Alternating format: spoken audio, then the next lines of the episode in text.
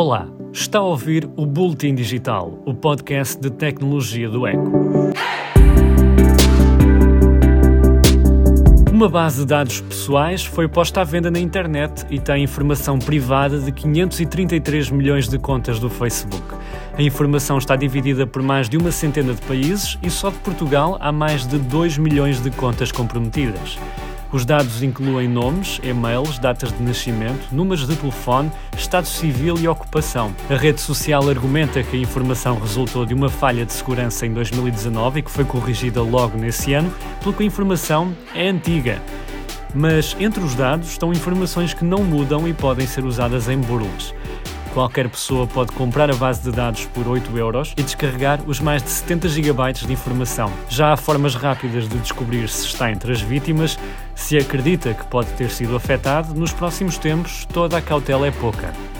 É provável que a publicação destes dados aumente a frequência de algumas campanhas fraudulentas e o volume de correio eletrónico não solicitado. Por falar em campanhas fraudulentas, foi descoberta uma aplicação para Android que mascarava-se de Netflix para espalhar vírus.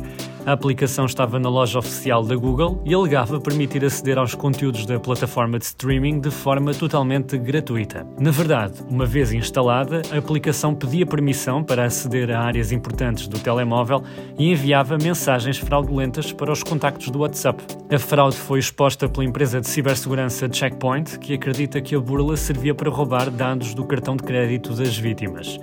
A empresa avisou a Google que removeu a aplicação da loja, mas a Checkpoint acredita que os burlões vão voltar ao ataque com uma fraude do mesmo tipo.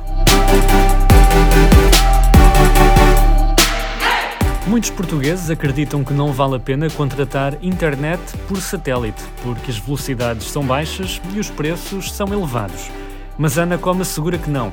O regulador das comunicações emitiu um comunicado esta semana para lembrar que existem ofertas no mercado por apenas 12,90€ por mês. Há já operadoras a fornecerem ligações com 100 megabits por segundo de velocidade de download que é suficiente para permitir o teletrabalho e o ensino à distância. No final de 2020 só havia 1.200 acessos à net por satélite em Portugal, apesar deste serviço poder levar internet a zonas onde não há rede móvel, cabo ou fibra óptica. Apesar do número ser baixo, há uma nova empresa no mercado, trata-se da Starlink, que pertence à SpaceX. A empresa do multimilionário Elon Musk já tem uma subsidiária em Portugal para fornecer internet por satélite e quer alcançar 16 mil clientes até ao fim do ano.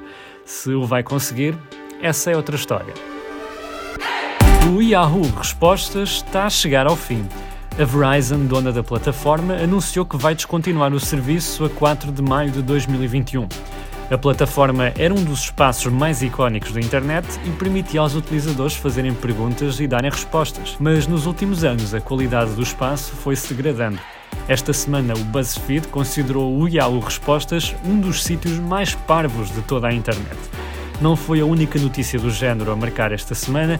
A LG confirmou oficialmente que vai deixar de vender telemóveis. A empresa chegou tarde ao universo dos smartphones e tinha dificuldade em concorrer com as marcas mais fortes.